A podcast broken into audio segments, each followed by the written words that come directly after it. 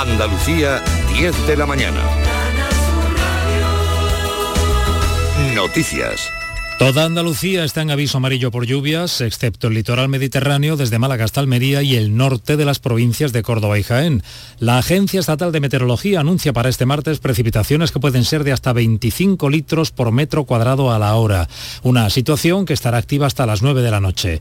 En muchas zonas de la provincia de Sevilla hoy es día de limpieza y recuento de daños, particularmente la comarca de la Sierra Sur, que este lunes, como saben, se veía afectada por una fuerte tromba de agua. ¿Cómo está la situación esta mañana, Sevilla, Isabel Campos. Pues Marinaleda ha sido una de las poblaciones más afectadas. Los escolares han podido volver hoy a clase y muchos vecinos realizan labores de limpieza para evaluar los daños. El agua entró en garajes, viviendas y locales, anegándolo todo. También en Estepa se produjeron importantes inundaciones, sobre todo en la parte baja donde se ubica el polígono industrial. Así lo ha contado hace unos minutos su alcalde, Antonio Jesús Muñoz se acumula el agua sobre las calles en estos, en estos puntos y bueno, algunos vehículos fueron arrastrados y los, algún edificio de los colindantes pues bueno, fue parcialmente también anegado. Concretamente eh, las instalaciones del Instituto Aguilaricano en su ciclo formativo, pues tuvimos que entrar con los servicios operativos los servicios de emergencia atendieron medio centenar de incidencias, entre ellas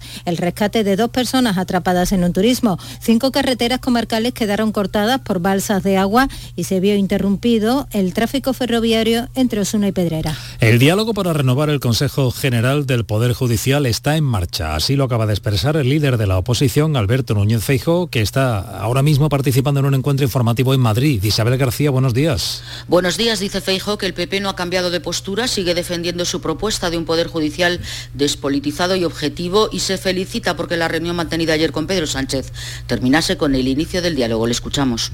En todo caso, ayer se dio un paso adelante y se avanzó. Se avanzó para, en primer lugar, una renovación conjunta del Tribunal Constitucional y del Consejo General dentro de un nuevo marco que profundice en criterios de independencia y además hacer esto sin hablar de un solo nombre ni un solo candidato, porque primero parece razonable establecer los requisitos y posteriormente cuadrar esos requisitos con los candidatos. No ha ahorrado, sin embargo, Feijó críticas al gobierno, dice que solo se llama al PP cuando el PP es necesario. Si se puede elegir, el gobierno siempre elige, ha dicho, a los independentistas. Y después de que Lesmes haya hecho efectiva su dimisión como presidente del Consejo del Poder Judicial y del Supremo, el jueves el Consejo debe decidir su sustituto. Según un informe del, del propio Lesmes, quien ocupe su puesto debería ser el vicepresidente, Fernando Marín Castán, algo con lo que no están de acuerdo muchos vocales. Para la magistrada y presidenta de la Asociación Profesional de la Magistratura, María Jesús del Barco, esta situación debería ser transitoria. Aquí, en la mañana de Andalucía, de Canal Sur Radio, dice esperar a que PSOE y PP, los partidos mayoritarios, cumplan de una vez con la Constitución. Yo en todo caso espero que esto sea algo muy transitorio, que la reunión de ayer de Partido Popular y de Partido Socialista sirva para algo y esta vez sí, no sé si hay que darse más oportunidades, cuando uno quiere de verdad a muchas. Entonces, a lo mejor procede ya que de una vez renueven y cumplan ambos la Constitución. En Madrid ya está reunido el Consejo de Ministros que hoy aprueba el plan de contingencia energética. Se trata de reducir el consumo hasta finales de marzo, como también lo están haciendo los demás países de la Unión Europea. Por cierto, los 27 ministros de Energía se reúnen entre hoy y mañana en Praga para negociar el tope al precio del gas que se compra de Rusia y reformar el mercado general de la electricidad. Recuerden que está lloviendo en la mayor parte de Andalucía con aviso amarillo hasta las 9 de la noche. No hay incidencias destacadas en las carreteras según la DGT, pero tengan mucha precaución si nos escuchan al volante. Ahora los termómetros marcan 21 grados en Huelva, Córdoba y Cádiz, 22 en Sevilla, Almería, 24 en Málaga, 18 en Jaén y Granada.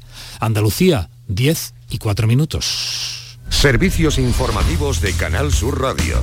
Más noticias en una hora. Y también en Radio Andalucía Información y canalsur.es. Vamos contigo. Elige y quédate en Canal Sur Radio. La radio de Andalucía. Esta es La mañana de Andalucía con Jesús Vigorra. Canal Sur Radio. Aquadeus, ahora más cerca de ti, procedente del manantial Sierra Nevada, un agua excepcional en sabor, de mineralización débil que nace en tu región. Aquadeus Sierra Nevada es ideal para hidratar a toda la familia y no olvides tirar tu botella al contenedor amarillo. Aquadeus, fuente de vida, ahora también en Andalucía. Nueva ley de pensiones. Yo puedo seguir trabajando si quiero, pero ¿qué me dais si sigo? Tienes dos opciones. La segunda opción te incentiva con un aumento en tu pensión del 4% anual por año trabajado, que incrementará el total anual de tu pensión durante todo el tiempo que dure la prestación. Ministerio de Inclusión, Seguridad Social y Migraciones. Gobierno de España. Tenemos con nosotros a Ceci, de Quality Hogar, nuestro servicio técnico de confianza. Ceci, si tenemos una limpia averiada, ¿la reparáis con piezas y recambios originales? Por supuesto que sí, Maite. Somos la única empresa que tenemos piezas y recambios originales. Pero no solamente una limpia, cualquier aparato del hogar que no funcione. Puede ser un robot de cocina, una radiofrecuencia, una magnetoterapia, sea de la marca que sea, te lo vamos a dejar como nuevo. Llámanos ahora y pide tu presupuesto gratuito y sin compromiso. 937 078 068 937 078 068. Por otra parte, si tienes una máquina de Aqualimpia o de cualquier otra marca cogiendo polvo y ocupando espacio porque ya no la utilizas, en Quality Hogar te damos la opción de poderla cambiar por otro producto de tu elección de nuestro amplísimo catálogo. Además, en Quality Hogar tasan tu máquina antigua con hasta 800 euros para que puedas adquirir cualquier otro producto de la altísima calidad con las mejores condiciones y financiación. Llámalos ahora mismo y no dejes escapar esta oportunidad.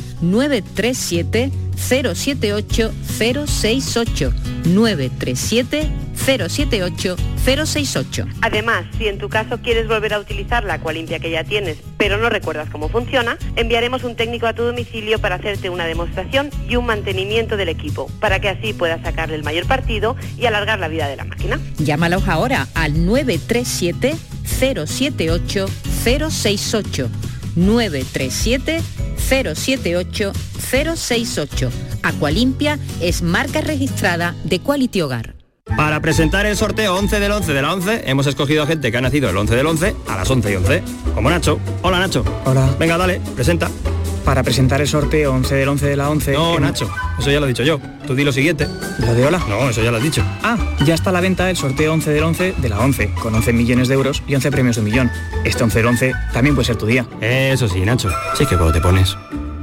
A todos los que jugáis a la 11, bien jugado. Juega responsablemente y solo si eres mayor de edad. Sevilla. Canal Sur Radio. Estrés, reuniones, planificaciones. Respira. Si eres autónomo, en Caja Rural del Sur te ofrecemos la tranquilidad que necesitas. Cuéntanos tu caso y nos encargaremos de todo. Te esperamos en nuestras oficinas. Caja Rural del Sur. Formamos parte de ti. Tu Mercedes-Benz tiene mucho que contarte. Conéctalo a tu smartphone contratando cualquier servicio digital para no perder detalle y llévate un exclusivo regalo Mercedes-Benz. O dos. Consulta el catálogo de regalos y todos los servicios digitales disponibles para tu Mercedes en la sección de postventa de la web de Grupo Concesur. Tus talleres autorizados Mercedes-Benz en Sevilla. Bienvenidos a Sacaba. Mil metros de electrodomésticos con primeras marcas. Grupos Whirlpool, Bosch y Electrolux. Frigoríficos, lavadoras, hornos, vitros. ¿Quieres más? Aires acondicionados, aspiradoras, pequeños electrodomésticos. Y financiamos en 12 o 20 meses sin intereses solo tú y Sacaba. Tu tienda de electrodomésticos en el Polígono Store en calle nivel 23. Ven a ver nuestra exposición y sus 25 años de experiencia. Sacaba. En Los Alcores tenemos todo lo que buscas y mucho más. Ven a visitarnos y descubre nuestros espacios renovados y nuevas aperturas con lo último en decoración para tu hogar en GIS, moda deportiva en JD, moda y complementos para toda la familia, hipermercado, cines, todo lo necesario para pasar un día redondo. Y ahora encuentra las mejores marcas de calzado en Sotcat. ¿Te lo vas a perder? Autovía A92, salida 7, Alcalá de Guadaira, Sevilla, Centro Comercial Los Alcores. Mucho donde disfrutar. Sencilla, Sencilla, rápida, rápida, fácil de manejar. Así es la nueva app de Canal Sur Radio. Con todos los programas y audios destacados, los podcasts, emisiones en directo. Para que sigas conectado a nuestra programación y a los espacios que más te gustan y sigue. Cuando quieras, donde quieras. Descárgate ya nuestra app. Todo Canal Sur Radio, Radio Andalucía Información, Canal Fiesta, flamencoradio.com y Canal Sur Radio Música para ti. Cuando quieras, donde quieras. Más Andalucía, más Canal Sur Radio. Esta es La mañana de Andalucía con Jesús Vigorra. Canal Sur Radio.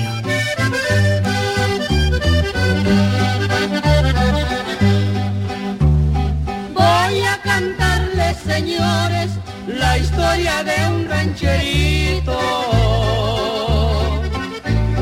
que por ser hombre valiente y saber pelear bonito en la cámara pusieron nombre muy bien escrito. Mato muchos federales y uno que otro señorito. Pues así recibimos a Arturo Pérez Reverte. Buenos días, Arturo. Buenos días. ¿Qué tal estás? Bien, bien, encantado de estar aquí otra vez con vosotros. Me encanta venir a Sevilla y reunirme vosotros por las mañanas. Y ya sabes que aquí pues tienes a, a tu pelotón de fusilamiento, Norma Guasaúr, Hola, buenos Norma. días, encantada. eh, David Hidalgo Da- David, ¿qué tal? y Maite Chacón. Hola, Maite. Arturo, buenos hola, días. hola, hola a todos.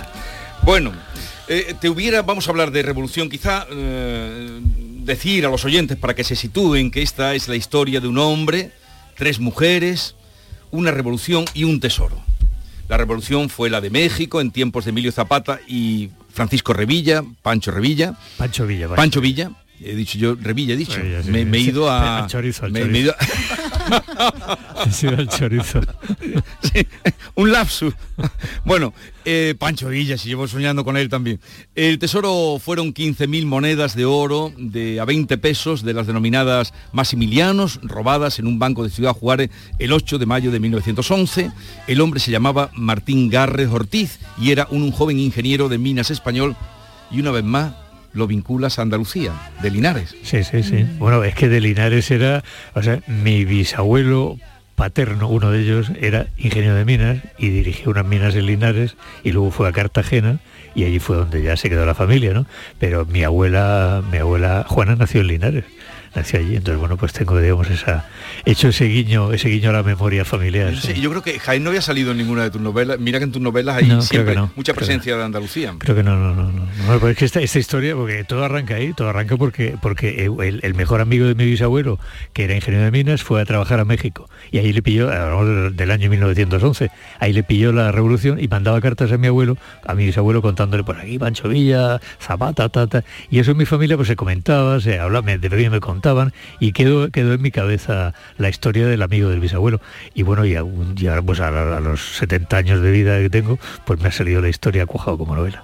Fíjate. No la historia en sí, pues en realidad. Sí, sí, no. ya, ya, pero- pero sí El, el eje, el, el punto la que semilla. hace, sí, sí. De- Eso y lo del asalto al banco. Lo del asalto al banco, ¿no? Que En el año 77 yo asalté un banco. Vamos a ver, ¿no? Tú asaltaste un banco. Sí, bueno, yo no, lo asaltaron los guerreros eritreos en Tesenei, el año 77, el 4 de abril del 77. Y fue, entré con ellos allí en toma- y volaron la caja fuerte y sacamos, tengo fotos publicadas del, del, dinero encima de la mesa, los guerreros y tal. Y me quedó eso entre las dos cosas, el asalto al banco que presencié con los revolucionarios eritreos y la historia del amigo del bisabuelo, pues están un poco en la base, digamos, el punto de partida de la historia. ¿Te hubiera gustado a ti vivir como Martín Garres, el protagonista de Revolución, una temporada en el ejército de Pancho Villa? La he vivido de cierta forma, no con Pancho Villa, pero he estado en otros sitios, ¿no? En realidad eh, ahí, ahí lo que hice fue prestarle a, a Martín Garde un poco de mi aprendizaje personal, ¿no? Como un joven, un joven como era yo, como, es Martín Garret, como ante la revolución, ante la guerra, ante la violencia, ante los seres humanos llevados al extremo, descubre que ahí se aprenden cosas. Entonces él no es un, no es un revolucionario, tampoco yo era nada de lo que con los, con los que estuve, ¿no? Es un testigo, un testigo que aprende. Entonces, eh, se queda fascinado por, por la gente y por la violencia y por todo aquello. Y entonces se queda en la revolución y al final termina, termina formando parte del esto mayor de Pancho Villa con los años, ¿no? Y bueno, es, una novela de aprendizaje, una novela de- de iniciación en la vida.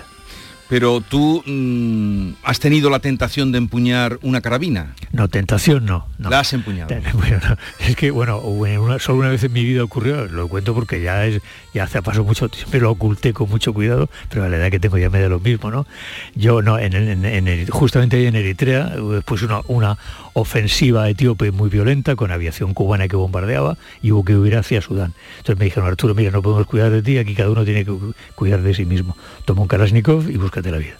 Entonces durante dos semanas y media intentamos llegar a la frontera con Sudán y ya con- de la mejor forma que pudimos y bueno, había gente que intentaba impedir que llegara. pues, entonces, bueno, pues, y durante esas tres semanas digamos que llevé un Kalashnikov en el hombro.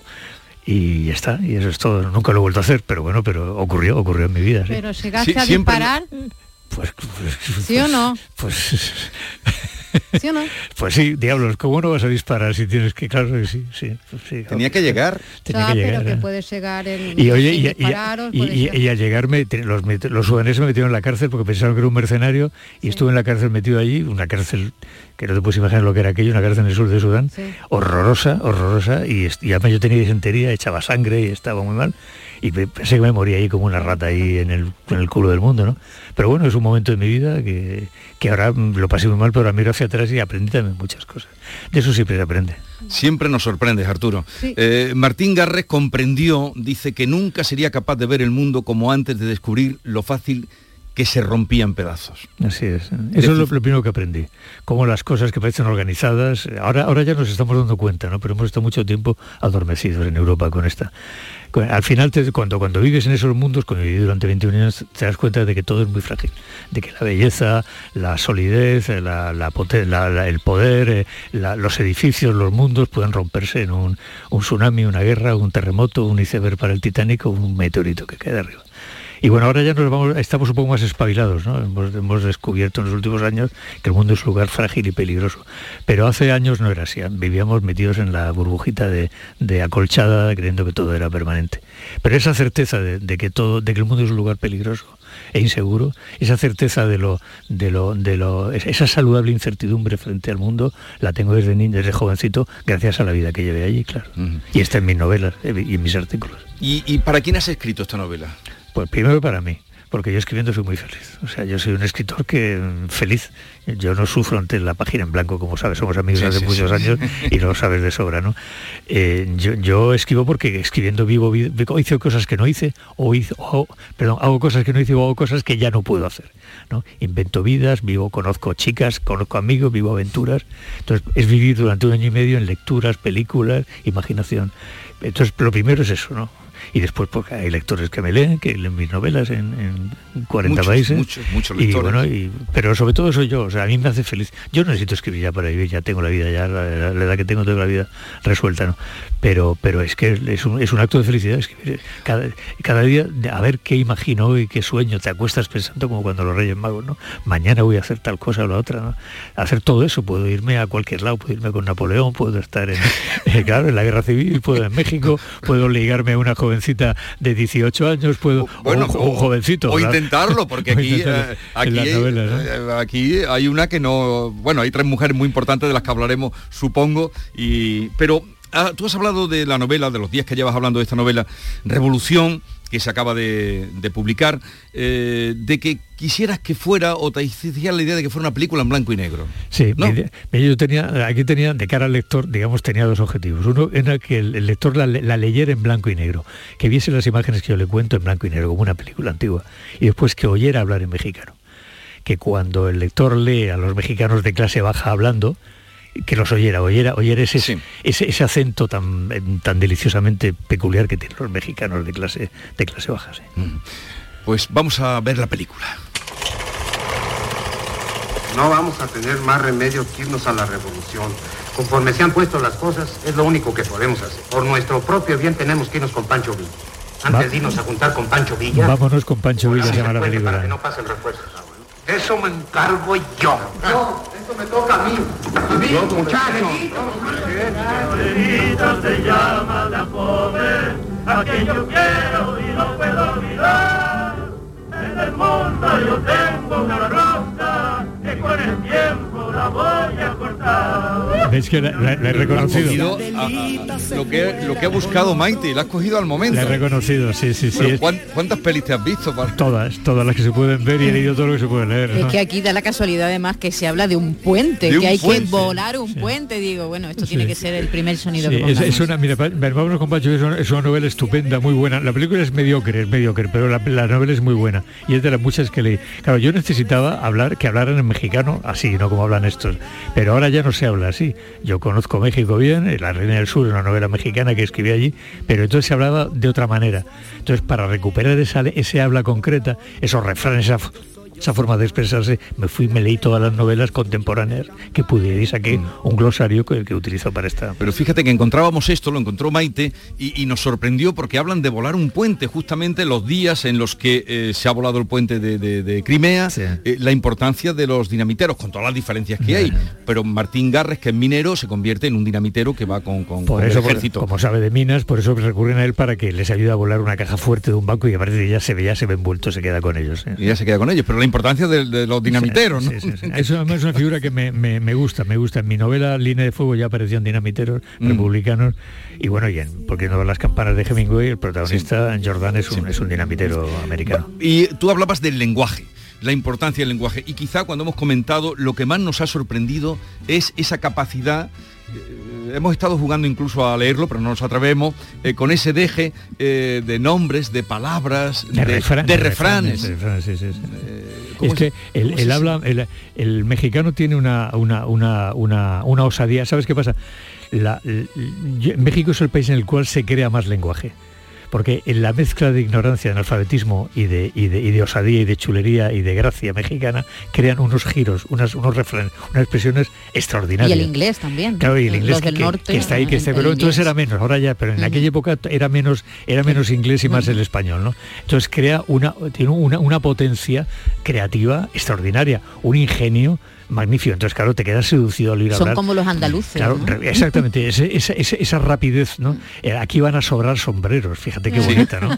Sí, Viene sí. usted de mujerear. mujerear. ¿Quién le metió el alacrán en la bota? Ese tipo de cosas maravillosas solo son posibles en México y en Andalucía. Yo, Arturo, a mí como me gusta tanto el, el- el léxico, David, cuando, has hablado de, de ese habla baja de los mexicanos del año 1911, pensaba que te había ido a México, ahora me acabas de confirmar que has estado viendo película y tal, pero yo estaba apuntando y, y subrayando palabras como que hubo, le jálese para allá, hijo de su pinche madre, ¿no? O transcripciones literales del habla, como dices tú, buena por buena, huevos, ¿no? sí. Eh, afigúrense, entavía por todavía. Y esos tipos de refranes, quien tiene cola de zacate, No no, debe jugar jugar con con lumbre. Perdona mi acento malísimo, ¿no?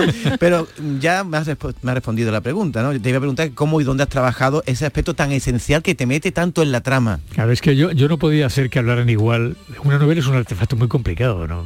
Después lo lees y no te das cuenta, pero es muy complejo montar una novela. Y el, el habla de la calle no vale para meterle una novela, hay que pasarla en crudo no funciona, hay que, hay que ver que natural no es verdad. Todo eso está muy trabajado para que parezca natural, pero no es natural. Es, es, un artificio literario. Entonces, claro, yo tenía un problema que yo no podía hacer que hablara igual un abogado como Madero que un bandolero analfabeto o medio analfabeto como Pancho Villa. Entonces tenía que darle a la, a la conversación esos registros populares y ese, ese deje para que el lector le, que quiere estar oyendo hablar al, al mexicano. Y eso fue, eso fue un trabajo muy complejo, muy laborioso y muy, muy detenido. Y lo hice eso leyéndome cuanto pude y extrayendo un glosario, un lenguaje, unos refranes de la, del habla de la época. Que no podían valer los de ahora, tenían que ser de entonces. El protagonista es un español que está en la, en la Revolución Mexicana. Sí. ¿Hubo muchos españoles? Bueno, hubo- en bueno, México- eh, aquí están los malos, los españoles malos, los terratenientes, Sí. los ricos, y luego está Martín que se compromete con la causa, Sí, ¿no? Pancho- de una u otra manera. Pancho Villa lo odiaba a los españoles, Ajá, ahorcó a sí. muchos además y les quitó todo lo que pudo, ¿no? Los detestaba, tenía esa, esa cosa del, del mexicano que odia al español. No, yo no sé de ningún español que hiciera una, una, tuviera una trayectoria como esta con él. Es un personaje completamente ficticio en ese sentido, ¿no? Porque incluso el amigo de mi bisabuelo era un ingeniero que estaba allí mirando, no, no participó para nada en la revolución. Pero me pareció bonito que un español estuviese allí, ¿no? Mezclar, pon- mezclar España y México, ¿no? Mm, has contado la génesis de, de tu bisabuelo que estuvo allí, ya un poco es donde nace Sí. la novela, pero luego, ¿por qué eh, te has fijado en esta revolución?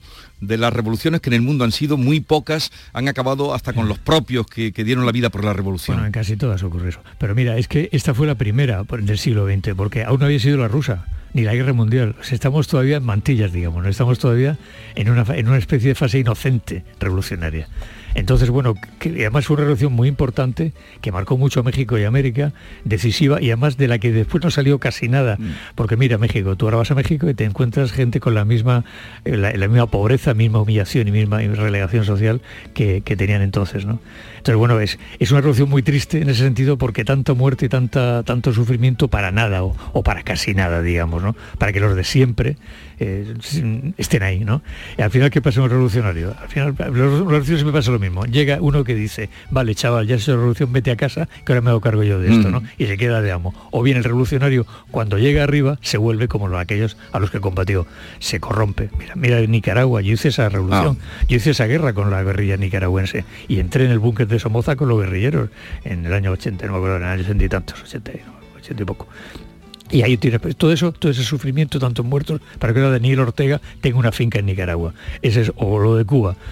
Eso es triste. Entonces, todo eso, está, esa melancolía está también Está de fondo en la Y- novela. Y en hay muchos momentos en los que reflexionan los propios revolucionarios. Este es eh, Pancho Villa que le dice, les dimos en la madre, los expulsamos del poder y su merced los deja entrar otra vez, refiriéndose a Madero, Madero. a Madero, sí. Los puercos de antes no pierden el olor, son los puercos de siempre. Así es, así es, así es. Los puercos de antes son los puercos de siempre. O sea, no crees en ninguna revolución. Creo la- no, creo que hay que hacerla. ¿Alguna que haya hecho avanzar a, No, no, no, claro, a la sí, humanidad? Muchas, muchas, la francesa. La francesa. La francesa fue fundamental, o sea, cambió el mundo. Cambió el mundo, además lo cambió para bien, aunque fuere, aunque fue una fase de horror y terror que hubo terrible, ¿no? Robespierre y compañía, pero el resultado fue extraordinario, o sea, el mundo se cambió. Hace falta. Lo que pasa es que, es verdad que tengo cierto escepticismo sobre ellas, ¿no? Pero aunque no, aunque no triunfen, son necesarias. O sea, es necesario que el rico, el poderoso, el, el tirano, el cacique, sepa que un día le pueden cortar el cuello. Es muy importante eso. El miedo, el, El miedo, miedo. el miedo, el miedo es el- el la única garantía, la única garantía, desgraciadamente, es así el ser humano, ¿no? Entonces, bueno, saber, cuidado, cuidado, cuidado, porque estos un día se te pueden, te pueden quemar el cortijo, ¿no? Entonces, aunque no ocurra, eh, aunque sea un fracaso en la quema del cortijo, el, el- el que esa posibilidad exista es buena, es necesaria. Sin el mundo sin revoluciones posibles sería un lugar absolutamente injusto y terrible. Más de lo que es, Revoluciones, guerras civiles, guerras, Guerras entre, entre distintos países. ¿Hay diferencia cuando hablamos de eh, hombres, casi siempre, hombres matando a hombres? Mira, en cuanto a... Hay diferencias ideológicas, evidentemente, ¿no? Tú ves la Revolución Francesa, la Revolución Rusa, la Revolución Nicaragua-Cubana, o ves ahora a Putin en Ucrania, en fin, hay diferencias, evidentemente. Pero cuando te Lo que pasa es que a mí eso me interesa menos, como escritor, como novelista, ¿no? Incluso cuando era reportero. A mí me interesa más el ser humano. O sea, yo... No, es que a mí me dé igual la, causa buena o mala, no, es que me dé indiferente, es que mi interés es cómo se comporta el ser humano en esas circunstancias. Y ahí ya no hay diferencia, es un pobre desgraciado sometido a un montón de tensiones y de violencias, cómo se comporta, cómo, cómo es al mismo tiempo ángel y bestia, como al tiempo es bueno y malo, como en un mismo día puedes ver, me pasó en Eritrea, yo lo he contado muchas veces, yo estoy por la mañana con, los- guerrilleros en la toma de TSN y por la mañana son chicos heroicos, combaten, hacen cosas maravillosas y por la tarde violan, matan prisioneros y violan mujeres. La misma gente, el mismo día, mis amigos. Claro, es que ese es, ese es el ser humano. Entonces a mí me interesa poner el foco en eso. A mí la, que Eritrea, la causa, la Etiopía, tal, que Cuba, que Oriente Occidente, todo eso está bien, me interesa. Pero a la hora de contar, como reportero, como novelista, prefiero hablar, mirar de cerca al ser humano, que es donde realmente aprendo cosas que me sirven a mí también. Y Arturo, ¿no te da miedo el ser humano? Porque tú has visto o, o has narrado, bueno, en la novela tiene una violencia eh, muy explícita, unas imágenes muy gráficas. eh, eh, ¿no Y, da y también tienes eran muy tiernas y muy bonitas. Sí, Ahora sí, entraremos, ahora iremos sí, a las no, escenas no, no, eso también, ¿no? Lo que estoy, lo que, lo que te estoy diciendo. ¿No te da miedo el ser humano? Decir, bueno, esto es que está hablando ahora conmigo es una bestia. Bueno. Es capaz de, de- cortarme a cachito o incluso, incluso la periodista, como eh, el cero empatía ante el teniente que está... Ajá. No quiero estripar el libro. No, no se te ocurra. No, no, vamos a ver. el No, ser humano- pero que quiero que esto hace que el lector luego lo lea. El lector Ah. sabe que debe... Te digo, el ser humano no me da miedo porque lo conozco, porque de- lo he leído de pequeño, lo he leído de mayor, lo he visto actuar, entonces sé cómo es. Entonces, el ser humano no me da miedo, lo que, lo que pasa es que tengo la certeza de que el ser humano es un animal muy peligroso. No hay animal más, más peligroso que el ser humano, no hay animal más peligroso. Es el único que mata por placer, en fin, que hace cosas que un animal no haría nunca, ¿no? Entonces, bueno, pues ese animal peligroso me parece fascinante, justamente porque es peligroso. Porque tú, tú misma, Norma, tú, en circunstancias determinadas, cambiando el escenario, el lugar, con, con motivos, eh, tal, podría ser, podría ser malísima, podría ser perversa, podría ser eh, criminal. Todos podemos serlo, ¿no? Entonces, mi, mi- mi- mi vida ha pasado, ha transcurrido viendo al ser humano hacer, eh, convertirse del violinista que toca el violín y a, a francotirador en Sarajevo. ¿Y has es un- sentido es- Es un miedo? caso concreto. Que Miedo no, miedo, Miedo no, por- no es miedo, es... es ¿Pero es- has sentido miedo por tu vida alguna vez? realmente? Ah, por mi vida. Pues bueno, claro, muchas veces. Muchas veces. Pero infinidad de veces. Pero bueno, también lo siento aquí cuando cruzo una calle, ¿eh? en Sevilla. cuando cruzo una calle en Sevilla. O cuando viene por la noche un tío ahí en, en- en la Gran Vía de Madrid por la noche a las tantas a pedirme un euro y veo que tiene la navaja en el, en el bolsillo. Sí. Claro, miedo tiene siempre. Lo que pasa es que, que la diferencia está en que yo sé que eso puede ocurrir. O sea, la diferencia está en que yo he vivido una vida que me ha permitido vivir sabiendo con la lucidez cierta o la certeza lúcida de que eso va- puede ocurrir. Entonces, claro, no me, no me pilla de sorpresa. Vivo preparado, digamos, psicológicamente. A mí el, el horror, el dolor, la- el, el meteorito, el tsunami, el, el iceberg del Titanic no me bloquean, no me, no, no me, no me, no me hacen tambalearme. Lo doy ya como, como parte de Ni la el vida. Armagedón tampoco. Tampoco, no, no, y más, es más, es que crea además, tengo un artículo que se llama El día que la tarde que acabó el mundo publicado en el donde me gustaría que el mundo acabase de una forma serena, tranquila, que la gente aceptase los la gente debería aceptar los finales con serenidad. Cuando veo que la gente ante un final corre y grita y se horroriza, no pasa nada si estamos si, si estamos aquí para terminar. Como la película de las Aquí hay muchos que van a ¿Te la muerte como quien Melancolía. va... No como quien va, no, sino No. aceptar cuando No. Claro, un personaje lo van a fusilar y no se le cae la, la, la- la- La ceniza la del ceniza cigarro. del, Claro. del cigarro. O, o- o, mm, Claro. eh, Esa- también esa- Martin cuando sabe, que, dice que, que- de qué manera de morir tan indigna, ¿no? Es, es aceptar las reglas del juego. O sea, tú vives en un mundo... Saber donde- dónde estás. Claro, saber dónde estás, las reglas, las reglas. Entonces, Mm. claro, lo que entiende Martín, lo que yo entendí, lo que entiende Martín Carrera, es que el mundo tiene unas reglas que son esas. Entonces él lo que hace es que se, se, adapta a esas reglas. Y las observa y le parece muy interesante, ¿no? La gente que acepta las reglas y la gente que no la acepta. Eso yo las acepto. Aunque llega un momento en que él dice, ¿qué diablos estoy haciendo aquí si yo nací en Linares? ¿no? Eso, no- eso nos ha pasado a todos alguna vez. ¿y qué diablos hago aquí? También. ¿Qué, di- Sí, qué claro. diablo? A veces se pone otra palabra distinta esto. A ver, mira, hay una escena que le presto a Martín Garro, que, que además es una... hay- yo no soy él, no tengo nada que ver con él, pero es verdad que... Pero que sí le presta muchas cosas. Le, dejo gotear algunas cosas Sí. de mi propia biografía para hacerlo vivir.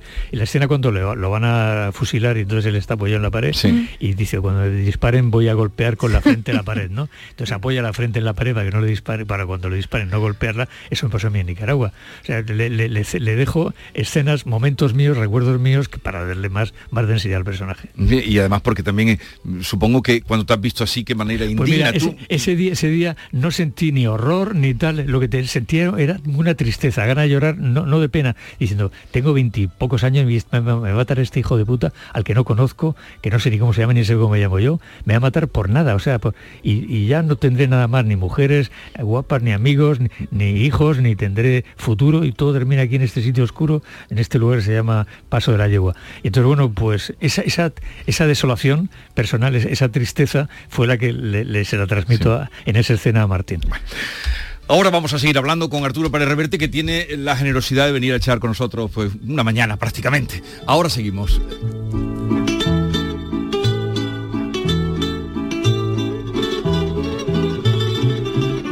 Esta es La mañana de Andalucía con Jesús Vigorra. Canal Sur Radio. El otoño llegó y vas a decir no a la subida de luz. Ahora ilumina tu hogar noche y día consumiendo tu propia energía y ahorra hasta el 90% en tu factura de luz gracias a nuestras baterías premium. Instalaciones garantizadas 25 años. Pide ya tu estudio gratuito en el 955 44 11 11 o socialenergy.es y aprovecha las subvenciones disponibles. La revolución solar es Social Energy. Cole, madrugones, prisas, atascos, la comida, hasta que llega el mejor momento del día. Te vas a la cama, es tu momento de relax, como para no poder dormir porque tu viejo colchón ya no da para más.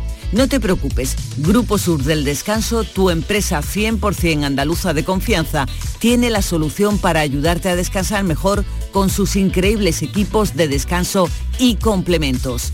Déjate asesorar por Grupo Sur del Descanso y llama ahora al 900-649-555. Mañana mismo lo podrás estar probando. Recuerda, Grupo Sur del Descanso, 900-649-555. La llamada es gratuita. Núcleo de viscoelástica, indeformable, con zonas independientes de descanso, tejidos y capas con lo último en materiales que lo hacen transpirable. Y además, y lo más importante, es que hacen un estudio para preparar un colchón exclusivo para ti personalizándolo a tu peso y altura, para que puedas disfrutar del mejor descanso y la exclusividad. Un lujo al alcance de tu mano. Aprovecha esta increíble oportunidad porque las 20 primeras llamadas al 900-649-555 tienen un súper descuento, un descuento del 50% gracias al plan Renové de otoño y además incluye dos colchones individuales personalizados para quien tú quieras. Renueva ya los colchones de tu casa al completo. Tú te haces con el colchón de matrimonio y te incluimos los dos individuales. El transporte, montaje y la retirada de tu viejo colchón son gratis. Regálate vida, regálate descanso para ti y los tuyos. No lo dudes, llama al teléfono gratuito 900-649-555. Te lo repito, 900-649-555. Y como son fabricantes, sus precios son imbatibles. Y además ahora sin intereses y lo mejor, no pagues nada hasta el año que viene. ¿Qué más necesitas para llamar? Grupo Sur del Descanso, tu empresa de confianza. 900-649-555. Y no dejes para mañana lo que puedas dormir hoy.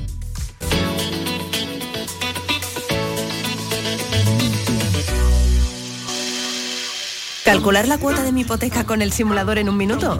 Lo firmo. ¿Que un experto me lo explique todo sin compromiso? Lo firmo. Y luego contratar la que mejor se adapta a mí. Lo firmo. Hipotecas Sabadell. Abre el simulador, calcula tu cuota y te ayudamos a encontrar la mejor hipoteca para ti en bancosabadell.com barra hipotecas. Sabadell, ¿necesitas un banco? En Cruceros Torre del Oro cumplimos 40 años de pasión, trabajo y compromiso con el ocio, la cultura y el desarrollo de nuestra ciudad. Cruceros Torre del Oro. 40 años navegando hacia una Sevilla más sostenible y amable. Gracias por acompañarnos en este viaje. Te esperamos junto a la Torre del Oro o en crucerosensevilla.com. Centro de Implantología Oral de Sevilla. Campaña de ayuda al decentado total. Estudio radiográfico, colocación de dos implantes y elaboración de la prótesis, solo 1.500 euros. Nuestra web, ciosevilla.com o llame al teléfono 954 22 22 60. Rafael vuelve a Sevilla con su gira triunfal. 24, 25, 26 y 27 de noviembre en Fibes. Compra tus entradas en rafaelnet.com y fibestickets.es. Rafael en concierto. Atención Sevilla. Debido al gran éxito de público, la exposición Bodies se prorroga hasta el 30 de octubre. Cuerpos humanos reales. Bodies. Extraordinario, alucinante, educativa. Instalada en el centro comercial Plaza de Armas hasta el 30 de octubre. Venta de entradas en taquilla, exposición y en bodies.es. A ver, que me pregunta la gente que qué tiene mi programa, el programa del Yuyu, para que funcione tan bien y sea tan genial. Pues simplemente reírse de uno mismo, para poder reírse de todo. Y por supuesto, mucha guasa, una pizca de ternura, cuarto y mitad de ocurrencia y otro tanto de cara dura. La complicidad de Micharo Pérez y sobre todo a vosotros, o sea, a la gente que cada día lo escucha, la gente que nos sigue en redes sociales y que se descarga el programa de la radio a la carta y que sois legión. El programa del Yoyo. De lunes a jueves a las 10 de la noche. Más Andalucía, más Canal Sur Radio. Esta es La mañana de Andalucía con Jesús Vigorra. Canal Sur Radio. Estaban las tres pelonas sentadas en una silla y una y otra se decían que viva Francisco Villa. Estaban las tres pelonas sentadas en un sillón y una y otra se decía que viva Álvaro Obregón. Esta canción suena en Sí, la novela. sí, las tres pelonas, sí, sí, sí, es un clásico.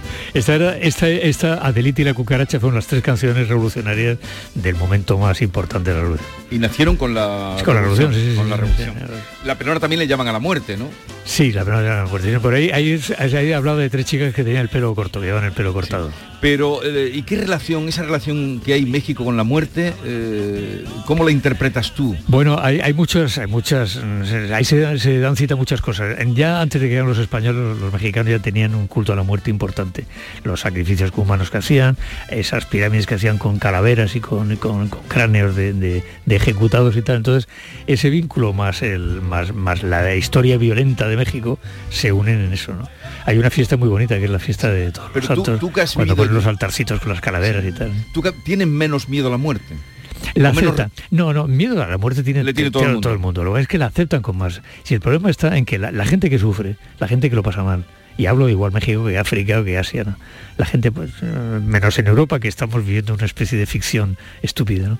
pero la gente que sufre tiene más certeza de que va a morir y que el, y que el sufrimiento existe. Entonces, aceptan la muerte con más naturalidad, con más serenidad, con más estoicismo. Y eso es lo que a mí me fascina justamente de México. De México. Bueno, aquí hay tres mujeres muy importantes porque en tu libro siempre las mujeres y algunas han sido protagonistas como la Reina del Sur, por ejemplo, que transcurría en México. Yunuen, eh, Diana Palmer, tres mujeres muy diferentes y Maclovia. Maclovia Ángeles, la soldadera. La Sí, sí. soldadera. Ahora hablaremos de lo que son las soldaderas. Pero el concepto que tiene Diana Palmer, una mujer de mundo, periodista eh, también un poco revertiana, viajado por está, todo. está basada en Nelly Bly, que era una, una, una periodista que, de la época que viajó por el mundo y dio la vuelta al mundo como, como haciendo lo de, lo, de, lo de Julio Verne en 79 días y, y estuvo en la Guerra Mundial de corresponsal. Ahí, ahí me apoyé un poquito en, en el personaje de Nelly Bly. sí. Y que este concepto tiene de, las mujeres frente a los hombres. Nosotras estamos apegadas a lo real. Somos más prácticas. ¿No has visto nunca a dos niños pequeños, niño y niña? Él suele ser un trocito estúpido de carne que se divierte con cualquier cosa. Ella es unos ojos que miran, que calculan. Antes de tener uso de razón ya sabe que entra en un territorio hostil.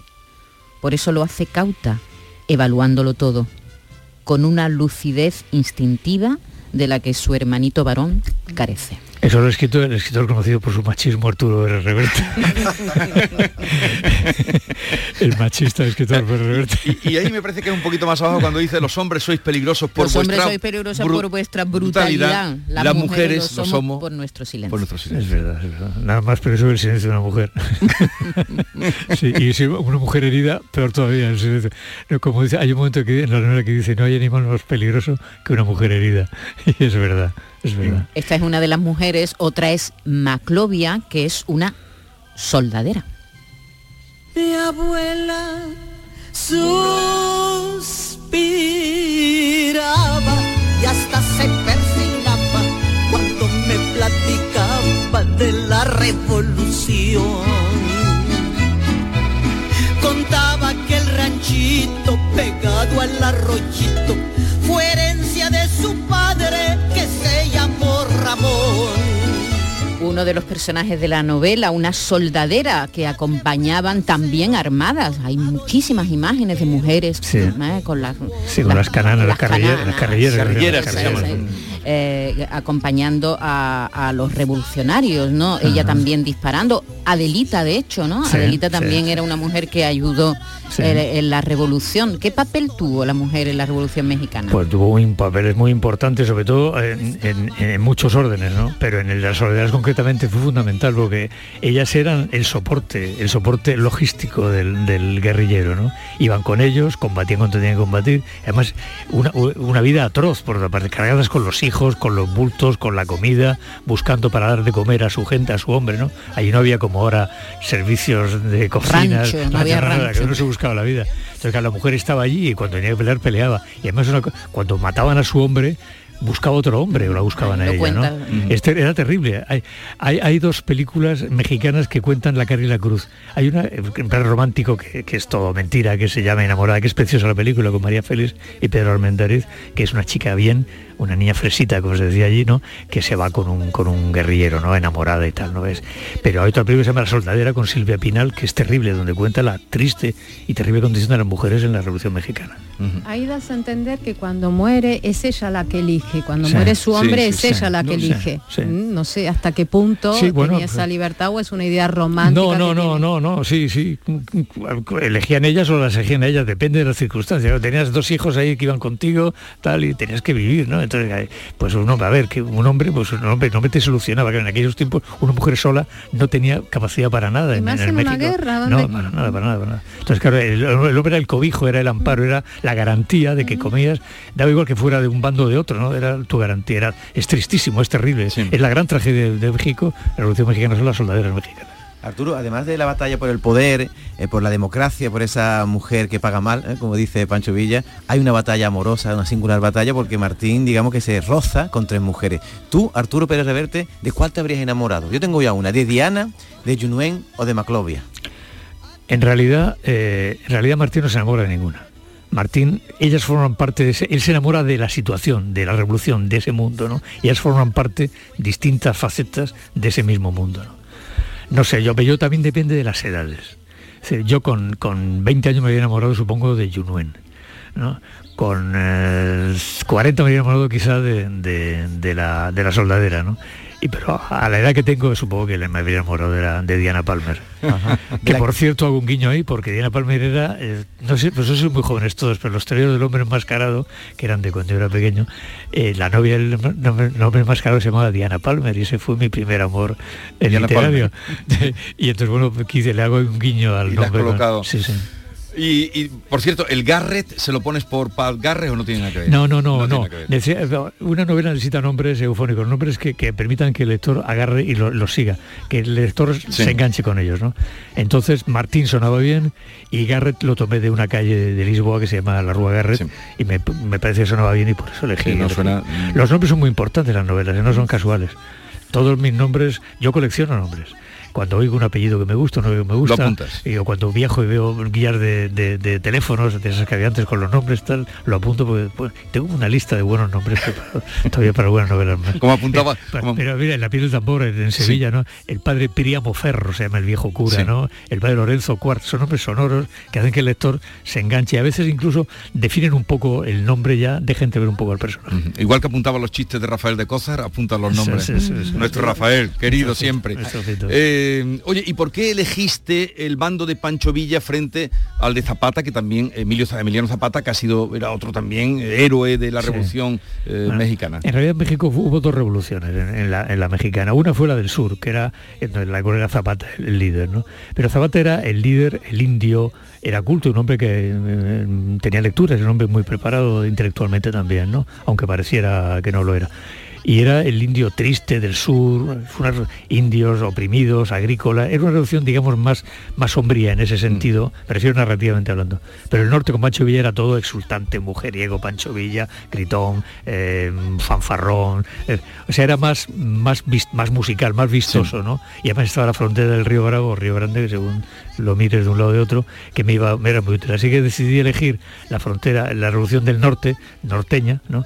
Y bueno, y dejar en segundo plano la, la del, la del sur. Le querías tú preguntar, eh, eh, Maite, lo que le estaba diciendo antes, ¿por qué no escribía novelas? No, ¿qué te- No, que, que me llama la atención que las últimas novelas de Arturo, desde hace ya algunos años, siempre se refiere al pasado. ¿Qué te pasa con el presente? Pues que no me gusta, narrativamente, me refiero como es, bueno, también incluso como, como ciudadano tampoco me gusta, pero bueno, hablo en general, como decir, no hablo de español, de Europa en general, ¿no? O del mundo en el que vivimos. Pero narrativamente no me interesa. Eh, si te fijas ahora todas las películas, todas las historias, todas se suben a base de hackers, de drones, de satélites, de tal. Distopías. eh, de distopías, el, tel- el teléfono móvil, todo. O sea, el, el terror es una, una, una, una película en la cual no hay un teléfono móvil funcionando para algo, ¿no? Y a mí eso no me interesa. Me interesa más otro mundo, otro momento del, del ser humano, ¿no? El ser humano tenía que hacer otras cosas. O, o te- tenía que hacer otras cosas para, para sobrevivir. ¿no? Entonces por eso, digamos que el presente me interesa muy poco narrativamente y me voy más siempre. Es raro, mis novelas terminan todas en el siglo XX. Yo soy del siglo XX, mis abuelos nacieron en el siglo XIX. Yo es que soy de aquella época, ¿no? Entonces hablo de lo que conozco. Yo tampoco podría ponerme ahora a contar una historia. porque El tampoco- metaverso entonces nada, ¿no? es que Del metaverso ni hablamos, No, ¿no? no, es que no, no, o sea, se me- no, no- no es, no- no es cuestión de que sea reaccionario, es que ya tengo 71 años. O sea, hay cosas que ya nunca, nunca podré asumir. Nunca podré- Qué Mira, tranquilidad da eso, ¿no? Cuando, No. cuando dices... Cuando se que- acepta eso. Cuando, cuando se acepta. que soluciona muchísimo la vida. Soluciona la vida. Simplifica la vida. sí. ¿Entonces no va a escribir una novela de la guerra de Ucrania, por ejemplo? No, no, no. Ya, duda del puente. Ya ha escrito de guerras. Ya, ya ¿no? escrito de guerra. No, no, no. A ver, vamos a poner, eh, estábamos hablando de mujeres y hay un momento que suena una canción, hemos hablado mucho de violencia, que la hay, pero también hay tiempo para la ternura.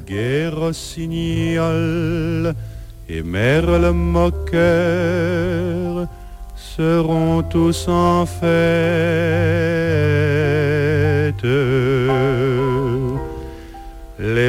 Esta bellísima canción que es en un encuentro entre Diana Es una canción preciosa, me encanta esta canción. y, y- Martín, claro, era pues los dos de fuera de, de México los que traen esta canción. Y ella cree que, que no está entendiendo la canción. Martín. Es, una canción romántica, deliciosa. Y fíjate, es una canción además que tiene mucha gracia para mí porque, porque yo siempre que la oigo recuerdo Porco Rosso. ¿Conocéis Porco Rosso? ¿A que no? A ver, apuntarlo. unos dibujos animados maravillosos de lo hace unos 30 años, que es un cerdo que es piloto de hidroavión en el Adriático. y entonces se llama Porco Rosso. Entonces es, los pilotos de hidroavión se reúnen en una isla donde una mujer muy guapa les canta el letán de Seguiz. Y entonces yo siempre que oigo la canción veo volar el hidroavión sobre el Adriático, veo Porco Rosso, lo recomiendo Porco Rosso, buscadlo, veréis qué interesante es, ¿no? Y tiene esa, tiene esa melancolía de mi juventud, de los amores pasados, cuando eran posibles los amores, de cuando el mundo era un lugar en el cual había cosas que descubrir, cuando todavía había sorpresas, ¿no? Ahora ya a la edad que tengo sorpresas todavía hay, pero menos, ¿no? Pero me- mi juventud, digamos, mi juventud, mi juventud activa cuando empecé a moverme por el mundo, está vinculada al Letán de Seguiz. Ya tenemos ahí localizado a Porco Rosso. Eh, Ya que estamos hablando de sorpresas que dices, de hay también cómo se sorprenden porque estos revolucionarios, los que van en la tropa, son gente muy pobre, muy desgraciada, eh, que no les queda además de la revolución, Por- como hemos por contado eso- nada. por eso van en la tropa. Por eso van en la tropa. Y entonces cuando con el mayor, que es un personaje extraordinario, Genovevo Garza, eh, con su mujer, Martín los lleva a un hotel confortable, burgués. ¿Cómo, ¿Cómo serían esos ojos? Tú lo ves, cómo ven, entran allí con sus, con sus eh, eh, carabinas y se quedan sorprendidos ante el mundo cuando los lleva a tomar churro, a tomar desayuno, ¿no? Yo he entrado ¿Cómo serían esos ojos? Yo he, ent- yo he entrado con guerrilleros en lugares lujosos, ¿no? En Nicaragua, en El Salvador, en Eritrea, ¿no? Y he entrado y los he visto, ¿no? Deslumbrarse ante aquello, ¿no? Recuerdo llegar a un restaurante, a un, a un hotel que se llama Hotel Arquímede en, en, en- en Tesenei, al sur de, de Casal, al sur de Jartum, y, y exigirle al dueño del hotel, que era un italiano, es un griego llamado Arquímede, que nos diera de comer. Y recuerdo los soldados, pon- los guerreros poniendo encima de la, de la mesa de billar los, los fusiles y las granadas y las armas tal, y mientras nos hacía espagueti. Ese tipo de recuerdos de cosas, ¿no? De, de- de gente que llega a un lugar que no es el suyo y lo Pero ve. con- los ojos ¿no? abiertos como Sí, platos, sí. van Hay, los- hay una foto, en realidad esta novela, como novela de Tomatal arranca de una fotografía. Hay una foto que es cuando los guerreros entraron en México, fueron a desayunar a Sambors, que eso era la, co- la- la- la confitería lujosa de- del DF, de México. Y hay una foto, están ahí con sus gorros, sus fusiles, tal, tomando brioches y café y chocolate allí, ¿no? Y de esa foto, esta no se llamar desayuno en Sambors originalmente, Sí. pero como sé que Sambors no es una palabra conocida en España, decidí llamar la revolución, pero el- la foto esa está, está, la tenéis en las redes sociales.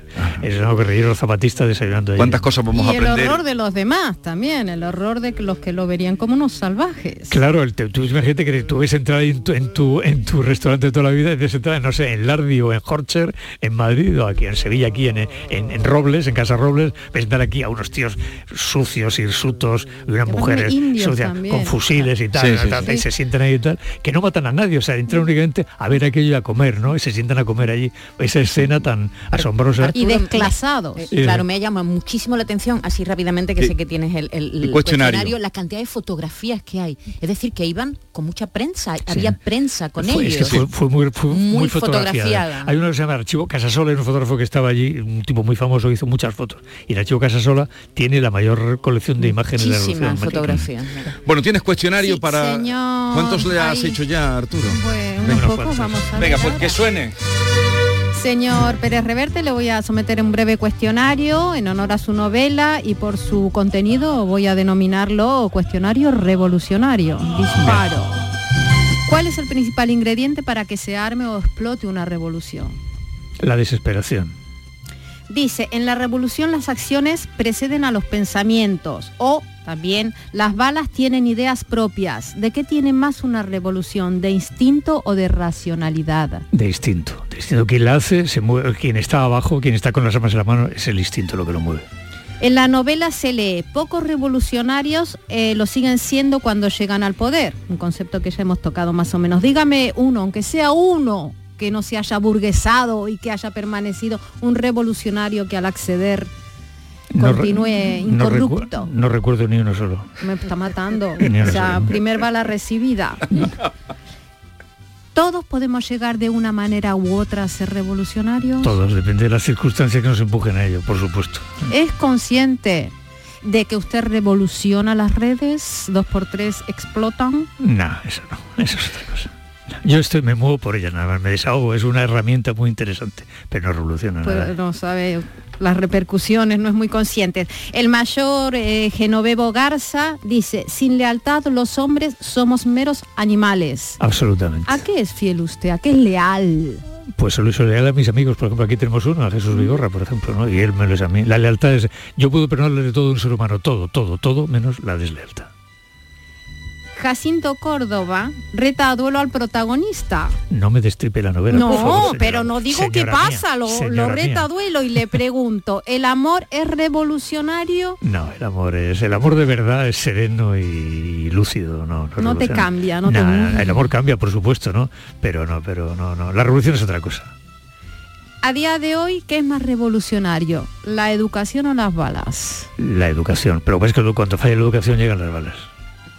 Pues aquí acabamos, porque el resto de las preguntas las ha hecho la mesa. No Había, hay una cita en eso de las lealtades que dice, bueno, gracias por, por tu amistad renovada. Dice, sin lealtad los hombres somos menos que los puros animales. Y es verdad, y es una gran verdad. Que la lealtad siempre está muy presente en, tu, en tus obras y, Y, en, y- tu y- y como sabes, en mi vida. en tu vida. Y luego también hay una que es muy curiosa cuando él está en medio de la guerra, que me recuerda a Fabricio del Dongo, cuando está en Waterloo en la Cartuja de Parma y no sabe con quién está peleando. Si van ganando, van perdiendo. Eso es habitual, eso nos pasa, nos ha pasado a todos. Una guerra de una, de pronto dice, no, Arturo, corre, pues, corre, pues, corre, corre, vete, corre, corre. corre". ¿Pero dónde están los míos? Sales corriendo, pues no sabes qué pasa, ¿no? y que, que venían los otros, ¿no? Eso es muy frecuente. La, la- la guerra en primera línea siempre es confusión, siempre es, nunca sabes cómo va la batalla hasta que no termina, ¿no? Eso es justamente lo que tiene. Bueno, esto es Revolución, la novela que acaba de salir de Arturo Pérez Reverte, última novela. Mañana vamos a tener aquí a Amaya Salamanca, porque mañana, pasado, Pasado, mañana, pasado pasado, mañana, mañana. se estrena, pasado es cuando viene, ¿no? Pasado, sí. Se estrena La piel del tambor, otro, o sea que tienes en Sevilla película. Mi novela sevillana, sí, sí. ¿Tu novela sevillana? He visto la película. Me, mira, me han hecho como no sé cuántas, 10, 12, 15 películas o series de televisión y no hay, y pocas son tan buenas como la película. Me dejó yo, yo esperaba lo peor, me, temía, me temía lo peor, ¿no? Digo, bueno, bueno, tal. Pero la película es extraordinariamente buena, es muy buena. Y Amaya Salamanca está, o sea, Amaya Salamanca está extraordinaria. Es una duquesa sevillana. Te la crees de verdad, ¿no? Y eso es lo asombroso, ¿no? Ver como un personaje que has inventado en una novela aparece en la pantalla, encarnando físicamente aunque no sea físicamente como la describe la novela, pero se hace dueña, se apropia del personaje y te la crees, es una, es una experiencia asombrosa. Y eso, eso se lo debo a Maya. O sea que has visto tu personaje, que eso Sin pocas duda. veces Sí, ese- la, película, es la película es magnífica, magnífica, la recomiendo. eh, Se estrena el día 21, se estrena en toda España. Pues vendrá por aquí. Oye, gracias por la visita, por este tiempo que nos has concedido a los oyentes de Andalucía y que tengas un feliz día. Bueno, te quedas aquí hasta el jueves, ¿no? Sí, estaré, estaré. Gracias a vosotros, vosotros, gracias de verdad. El más bragado, más cabal y más valiente. En todas partes la gente levantaba, allá en Chihuahua, Parral y la boquilla, no más de verlo el gobierno se espantaba y se nombraba el general Francisco Villa, allá en Chihuahua, Parral y la boquilla.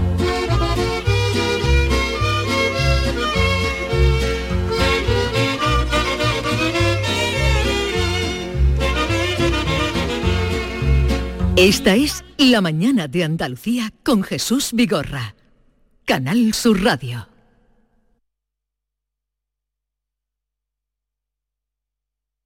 Canal Sur Radio, Sevilla.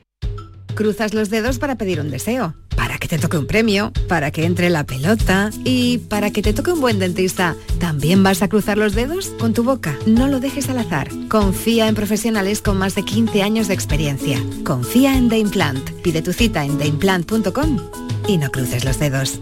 Si necesitas un electrodoméstico, ¿por qué pagar de más en grandes superficies? Ven y paga de menos en Tiendas El Golpecito. Tus primeras marcas al mejor precio y una selección de productos con pequeños daños estéticos con descuento adicional y tres años de garantía. Tiendas El Golpecito. Ahorra hasta el 50% en tus electrodomésticos. 954-100-193 y tiendaselgolpecito.es.